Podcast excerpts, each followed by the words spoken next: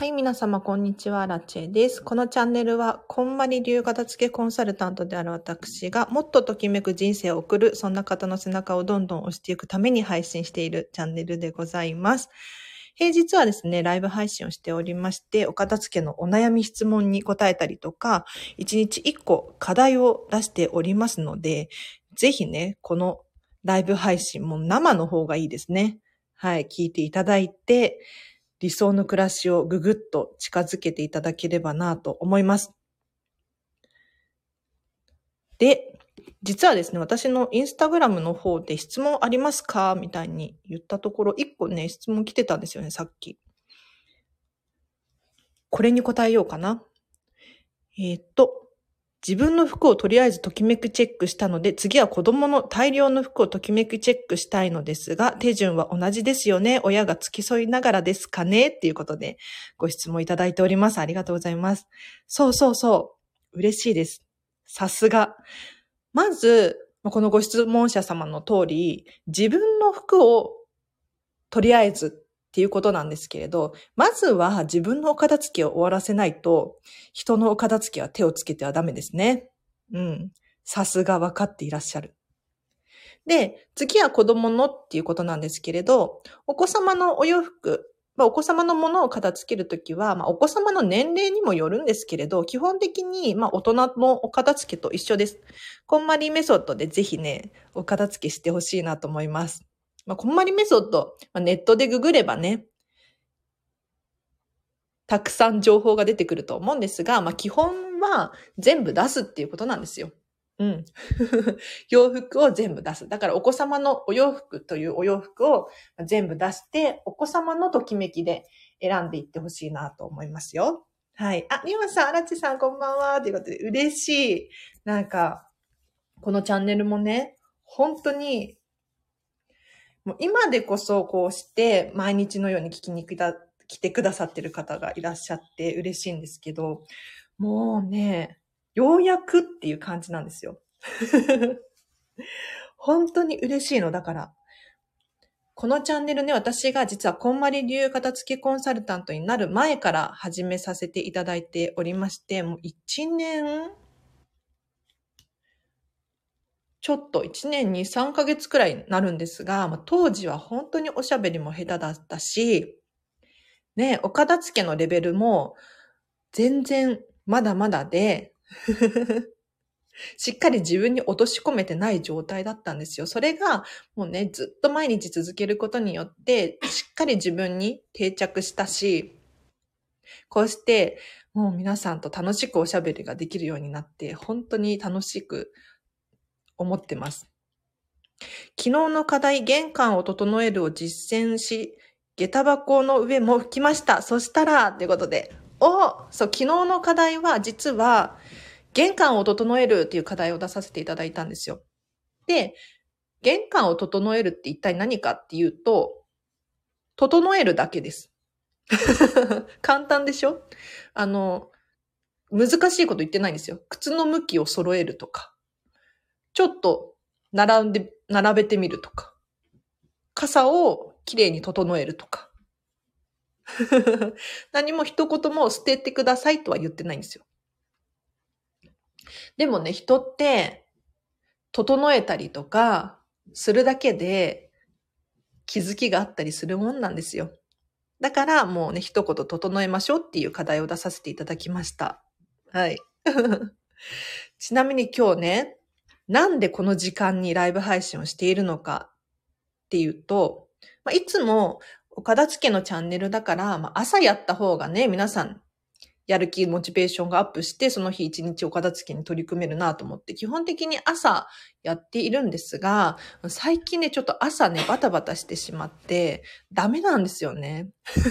これ言い訳、言い訳になっちゃうんだけれど。で、さらに言うともう本当にちょっと同時進行でやってるプロジェクトが多すぎて、ドタバタですよ。もう私自身のもう時間のお片付けをもっとしっかりしていきたいななんて思っております。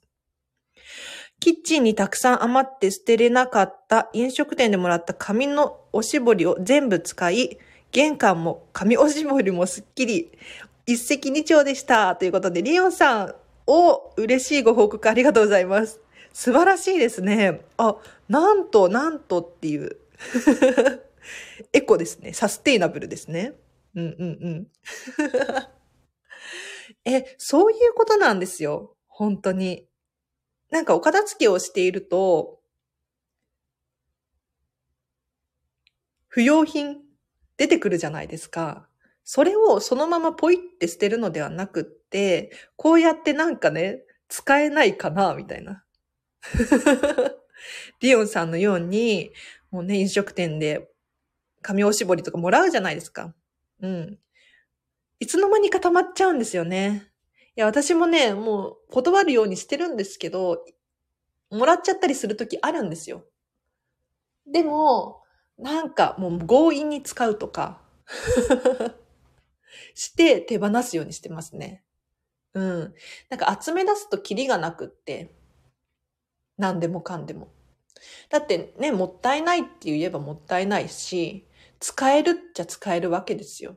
だからといって無限に取っておいたら今度何がもったいないかって自分の人生の方がもったいないんですよね。あ、これは気づきですかね？っていうことで、リオンさん気づきですね。そうそう。なんかお片付けしてると本当に気づきがたくさんあって、びっくりすると思います。なんだろうな、例えば、自分が、あ、これが好きなんだって気づいたりとか、あ、これは手放せないんだなって気づいたりとか、うん。あと過去の思い出たちがこう蘇ってきたりとか、びっくりすると思います。だから、まずやってみてほしい。うん。とりあえずやってみる。大事ですね。あ、そう。一個だけちょっとお知らせしてもいいですか？お知らせです。今、私ね、こんまりメソッドビジネススクールっていうのを受講していて、何かっていうと、こんまりをビジネスに応用しようっていうコーチングっていうのかな？ビジネスコーチになれるための資格を取得しようとしてるんですよ。で、その中で今、課題で企業向けのセミナーを開くっていう課題があって、これね、本当に難しいんですよ、私。もし、まあ、このチャンネルを聞いてくださってる経営者さんとか、チームのリーダー、組織のリーダーの方がいらっしゃったら、ちょっと企業研修がてら、私のこんまりメソッドビジネスセミナー、これモニターレッスンになっちゃうんですけれど、モニターでもいいよっていうね、心優しい方がいらっしゃったら、ぜひメッセージを送ってください。で、これ、初めて聞くっていう方いらっしゃるかもしれないんですけど、実はね、最近、こんまりメディアジャパン、日本のこんまりさんの会社なんですけど、ビジネスにもこんまりメソッドが使えるっていうことでめちゃめちゃ力を入れてるんですよ。で、具体的にどんな効果があるかっていうと、例えば探し物、データの探し物とか皆さんお仕事、職場どうですか？探す時間が多いなとか、あとは、チーム？人間関係のこう意思疎通がうまく取れてないなとか、あと、だらだら会議が長引いてしまうとか、あとはなんだろうな。それこそ、こう、情報の共有っていう部分かな。こういうのもきちんと整えることによって、もっと仕事がうまく回るし、さらに言うと、楽しく働くことができるんですよね。なので、私もね、これ、このセミナーを受講しつつ教えるのを学びつつっていう感じなんですが、私、荒地自身の時間の使い方が、ま、だまだなんですけれど、うまくなってきている感覚があるし、これをやっぱり皆さんに広めたいなっていう気持ちがあるので、もし気になる方いらっしゃったら、セミナー受けてください。はい。あこぴさん、こんばんは。嬉しい。あ、テープさんもこんばんは。ということで、リオンさんすごいですね。って言われてますよ。ね。すごいよね。だって私玄関を整えるっていう宿題を出したわけじゃないですか。これだけですよ、一言。にもかかわらず、なぜかキッチンの紙押し絞りがスッキリして ピカピカになったわけでしょピカピカスッキリしたわけでしょすごくない？もう嬉しい限りですよ。はい。で、そのビジネスセミナーか、こんまりをビジネスに使うセミナーをね、今後していくために、課題を出さなきゃいけないんですよ、私自身が。でその課題をめちゃめちゃ最近頑張っていて、うん。それで、なんかドタバタになっちゃってるんですよね、私は。はい。あ、私もコメントするのに参加するボタンをいつも押してました。ということで、これ参加するボタンがあるんですよね、確か。参加します？参加します？とか言ってコラボライズ急に。ね。なんか、実はね、もうここのチャンネル本当にいい人しかいなくっ、でもちろん、あの、聞き戦だよ、聞いてるだけだよっていう方がいっぱいいらっしゃるの私知ってますから、それも本当にね、私の支えになってるんですけれど、ここにコメントしてくださってる方々の、こう、なんていうのかな、仲間意識みたいなのがすごくって、あ、今日もこの人来てるとか、私も頑張ろうとか、うん。実際にそのような感想が私のところにたくさん届いてるんですよ。嬉しい限りですね。はい。今日はちなみにあと20分くらい、このチャンネル、ライブ配信しますので、もしね、質問とかあればコメント欄で教えてください。間違いやすいですよね。コラボライブなんて夢のようですが、今家族そばにたくさんいるので、ってことで。そうなんですよ。そうなんですよ。なんかこの、スタンド FM、うん、ラジオ、ラジオやるってなると、環境気になりますよね。結構。あとは、スマホの状態っていうのかな。だから、突然やるってなってもね、外じゃあんまりできないし、周りに人がいるのもちょっとあれだしって戸惑いますよね。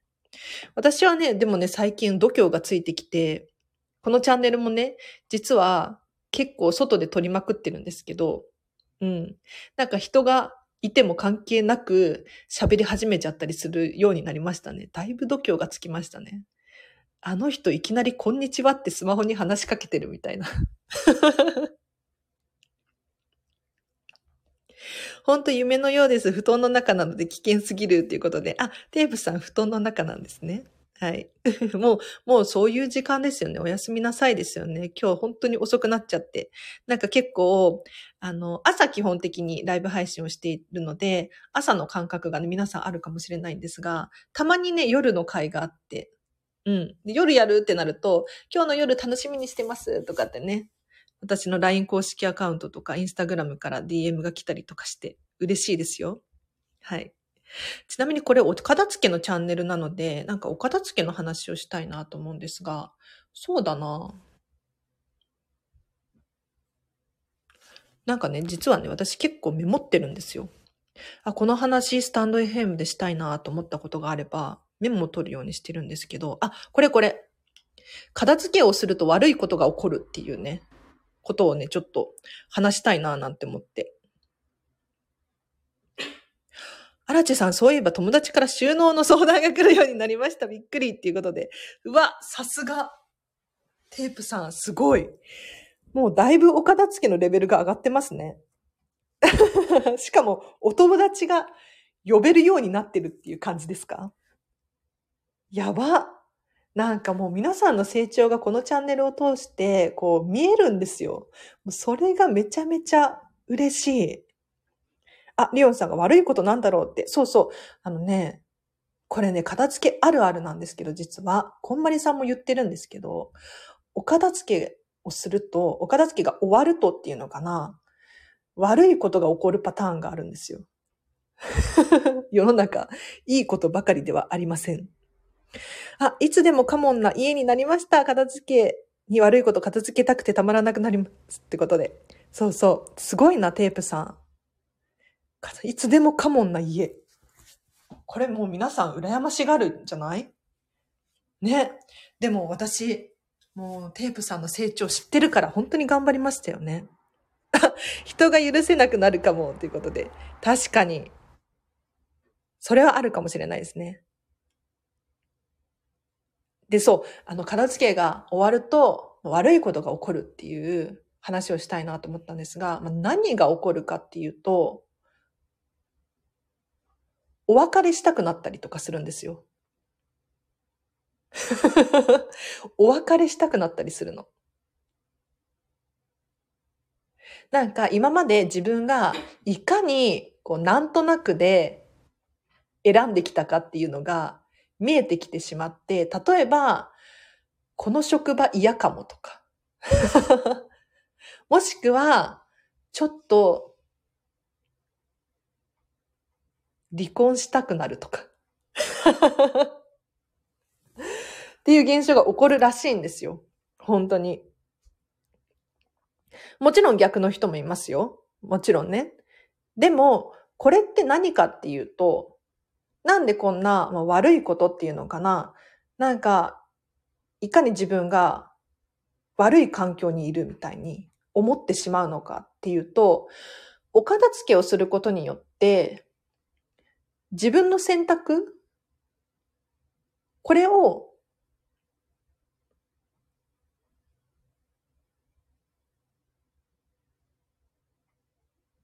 言葉に詰まっちゃった。自分が今までしてきた選択っていうのを見つめ直すことができるんですよね。だから、なんて言ったらいいんだろう。今まで埋もれていた、ものに埋もれていたときめきっていうのが分かってきて、それをなんとなくのものたちを省いてみたら、ときめくものがなかったパターン。だから、だからこそ、今持っているものをお別れしたくなって、次のときめくものたちを迎え入れたくなるんですよ。そのステップの時に、こうちょっとね、落ち込む時があったりするんです。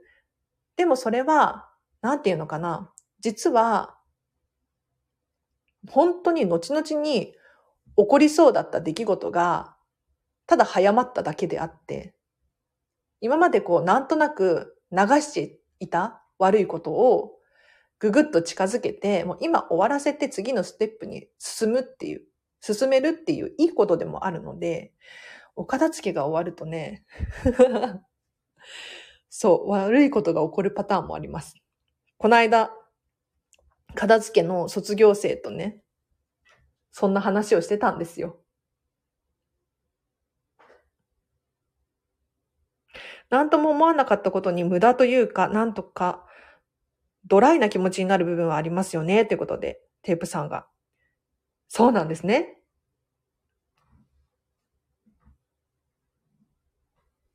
なんとも思わなかったことに、ドライな気持ちになる。すごい。これに、こういうことに気づけるんですよね。いや、本当にその通りだと思います。で、そう、この間片付け卒業生が何を言ってたかっていうと、あ、この人はもうね、あの、もうちえちゃんのためならいいよっていうことで、もう話しちゃっていいって言ってくれてるので 話しちゃうんですけど、なんかね、こう、職場の愚痴だったりとかが、より気になり始めたんですって。お片付けが終わって。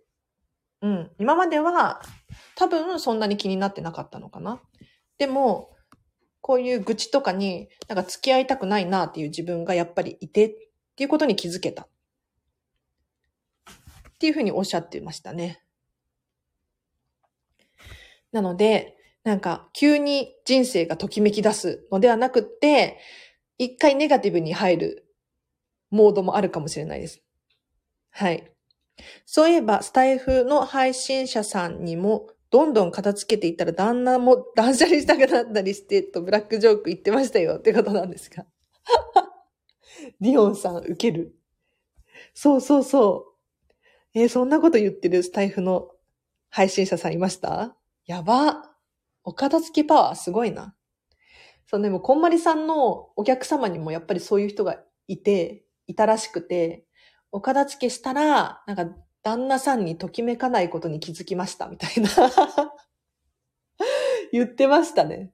はい。お片付けしちゃったんでしょうね。うん。あさちゃん来ましたね。こんにちは。ありがとうございます。夜なのでちょっと雑談多めのダラダラ会になっておりますが、もしね、質問等ある方いらっしゃいましたらコメント欄で教えてください。私はもう本当にどんどん答えますんで。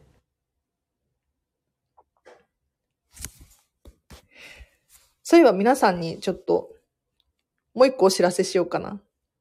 実はこの間、こんまり仲間にね、荒地さんと聞きたいことがあって、みたいな。今度、3歳の娘とディズニーシー行くんですけど、おすすめありますか？みたいに言われたんですよ。メッセージでね。で、その時私ちょうど本当に忙しくって、まあ忙しいっていう言い訳はしたくないんですけれど、ちょっと後で深く考えますみたいな。後でちょっとお返事しますみたいに、その時は返事を返したんです。で、その後は岡田付の相談会やったりとか、モニターさんのね、ビジネスモニターのレッスンをしたりとかしていたんです。で、その最中に、そういえばディズニーシーのこと聞かれたなと。ずっとこう頭の中でもやもやもやもやしていて、休憩時間にもう何を思ったかっていうと、もうね、パソコン開いて、3歳ならここがいいよねっていうのを 書き始めちゃったんですよ、ブログ。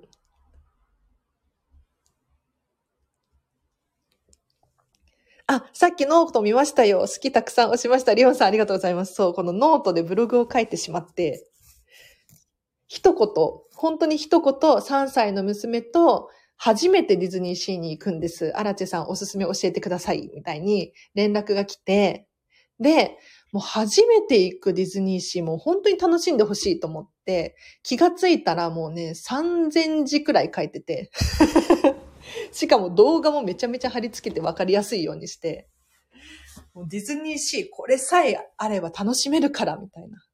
これ読んでくださいとかって、ブログを送ったらめちゃめちゃ喜んでくださって本当に嬉しかったです。はい。なので後でリンク貼っときます。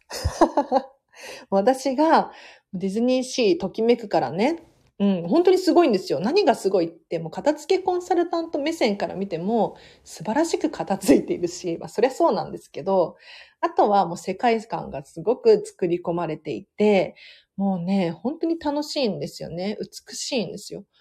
そこにどっぷりハマって、もうここ1年くらいはずっと通ってるんです。で、その私の経験談が今回ね、役に立って本当に嬉しいんですよ。うん。で、なんか全然関係ない人から、なんかディズニーシーに行った気分になりましたとか、ディズニーシーに行きたくなりましたとか、今度こういう記事書いてよとか、なんかリクエストとかもいただいちゃってね、嬉しいですね。はい。全然お片付け関係ない話しちゃいましたが、皆さん質問ないですか？質問難しいですよね、片付けコンサルタントに。何聞いたらいいんだろうとか。あとは遠慮しちゃうっていう方もいらっしゃるみたいで。いもったいないですよ。C の CM みたいな感じでした。やば。私天才ですね。すいません、冗談です、冗談です。なんかね、筆が走って、筆が走るって言うのかな。もう、すごい勢いでディズニーシーの記事を書き上げて、もう自分でもびっくりするくらい楽しかったんですよ。いや、ディズニーシー羨ましいなとか、楽しんでほしいなとか、片付けコンサルタント目線の手帳の余白の書き方ありますか？っていうことなんですが、なんだろうな、この文章ではちょっと、片付けコンサル目線の手帳の余白の書き方。手帳の余白に何を書くかっていうことですかね。私手帳使ってるんですけど、そうだな。なんかウィークで、ウィークリーなんとかっていう。一週間ごとにこうページになってる手帳を使ってます。で、もう時間、何時から何時にこう何々があるとかっていうのを手書きでこう書いていくんですけど、余白があるんですよね、確かに。うん。で、その余白に私何書いてるかっていうと、今日やることリスト書いたりとか、あとは今日できたことリスト書いたりとか、あとは今日のやることじゃなくって、近いうちにやらなきゃいけないことリストみたいなのを書いたりとか、あとは、これおすすめなのが、えっ、と、今週のありがとうと、10年後の私っていうのをたまに書いたりしてますね。今週のありがとう。なんか例えば、例えばなんだろう、ディズニーシーの記事が好評だったありがとうとか。あと10年後の私っていうのは理想の10年後を想像してみるんですよ。うん。そうすると、あ、10年後こういう自分でありたいんだっていうのを客観的に捉えることができて、じゃあ今何ができるかなっていうのを考えられるので、手帳の余白余ってるところに、10年後こうありたいなとかっていうのを書いたりしますね。どんな手帳を使ってるのか気になりますっていうことで。ありがとうございます。あの、全然大したことないんですよ。もうもう本当に300円くらいの ノートタイプ、英語サイズのやつって、なんて言ったらいいんだろう。自分で日にちとかを書き足すタイプのやつですね。はい。でも最近手帳がうまく使い、い使えてなくって、もう自分でも悩んでるんですよ。うん、スマホのスケジュール管理に切り替えようかななんていうのをちょっと最近は考えてますね。うん。今週のありがとう、アラチメソッド。本当だ。確かに。今週のありがとうと10年後の私。そうそうそう。これはね、まあ、書けるときに書いてるって感じですね。あの、書けなくても自分を責めないで、書けるときに書くことによって、うん、楽しい気持ちになれるんですよ。はい。ぜひぜひ10年後の私書いてみてください。アラチメソッド大好きってことで、よかった？嬉しい。確かになんか、アラチメソッドって言われると気づきますね。私は花柄の手帳を買いました。やはり、ときめきを書いてみると叶うかもですね。そうそうそう。ときめき書くと叶います。いや、これね、なんか、まあ、引き寄せの法則みたいな感じに言われるじゃないですか。アラチェ的には、だいぶ、こう、科学的な根拠があるなと思っていて、うん。いや何かっていうと、こう、人って、言葉に出したりとか、例えば私ディズニーシーに住むとかって言ってるじゃないですか。ね言葉に出したり、あとは文字で書き起こしたりとかすると、これを実現しないといけないような気持ちになるんですよ。心理状態が。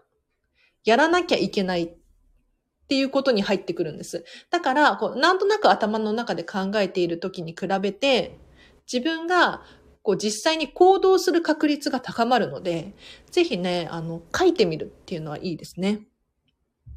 はい。皆様こんばんは。私最近2年ダイアリー始めました。ということで。ね、なんかまさみさん2年ダイアリーとかってよくおっしゃられていますけれど。なんかいいらしいですよね。はい。ありがとうございます。皆さんのなんか手帳術みたいなのがね、ありそうで。あ、ちょっと今日、そろそろ課題を出そうと思ってたんですけど、今日の課題、あれにしようかなと思ってたんですが、やめて、せっかくなんかこの話題になったので、やりましょうか、皆さん。はい。アラチメソッド。今日の課題は、こちらです。理想の10年後を書いてみる。これやってみましょう。理想の10年後の私をちょっと書いてみてください。もう一言でもいいし、もうね、A4 の紙1枚でもいいし。ここでのポイントは、あくまで10年後なんですよ。10年後。だから、いつかの理想ではないし、あとは老後とかではないんですよ。まあ、老、老後の人もいるかな？ブラックアラチェ出ちゃったけど。はい。そう、だから私、アラチェが今30歳なので、40歳の理想です。うん。こんな40歳だったら素敵だな、みたいな。これ書いてみましょう。はい。あ、書いてみるね。わははーということで、朝ちゃん書いてみて、書いてみて。10年後ですよ。うん。例えば、アラチェの場合、10年後なんだろうな。もうディズニーシーに住んでいて、とっくに。次のステップに入ってるとか。もうディズニーシーそろそろやめたいな、みたいな。これ理想ですね。はい。手帳の余白に早速書きます。荒地先生。ということで、アリオンさん、ありがとうございます。ちょよだれ垂れちゃった荒地先生に対して。ありがとうございます。2年ダイアリーってことで、あ、2年ダイアリーね、結構知ってらっしゃる方いるんだ。私はあんまり詳しく知らないんですけど。私の10年後何してるんだろう子供が成人してる。確かに。子供がじゃあ成人してて、自分は何をしてるかですね。うんうんうん。理想の10年後、アラチェさんとこのリスナーさんとディズニーツアー毎月、あ、すごい海外、C やめたいの？っていうことで、C やめたいよ。C やめたい。なんか、どういうことかっていうと、今ディズニーシーに住みたくて仕方ないんですよ、私は。本当に美しいじゃないですか。ねえあれ、だって起きて窓から見える景色がプロメテウス火山だったら本当に最高だなと思うんです。でも、ディズニーシーにね、住むってなったら毎日見ちゃうし、多分飽きてくると思うんですよね。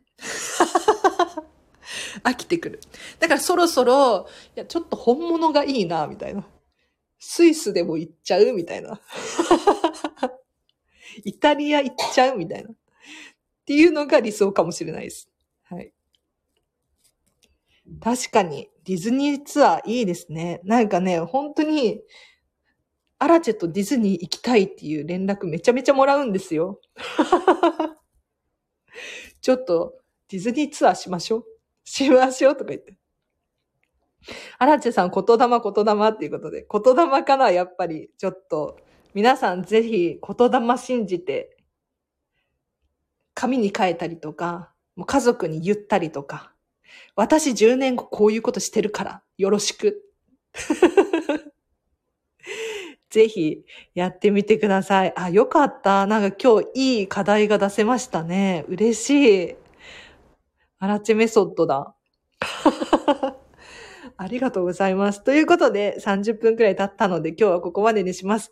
皆様夜なのにお付き合いいただきありがとうございました。はい。あの、夜はね、あの、幸せな気持ちで寝なきゃダメなんですよ。うん。だから、なんでかっていうと、結構脳に残っちゃうんですよね。だから、こう、10年後、もっともっと楽しい未来を想像して、こう眠りについてもらうといいかもしれないです、今日。いや、よかった。いや、皆さんが引き出してくれて、本当に嬉しいです。はい。このチャンネルなんかますます楽しいな。私も本当に嬉しい。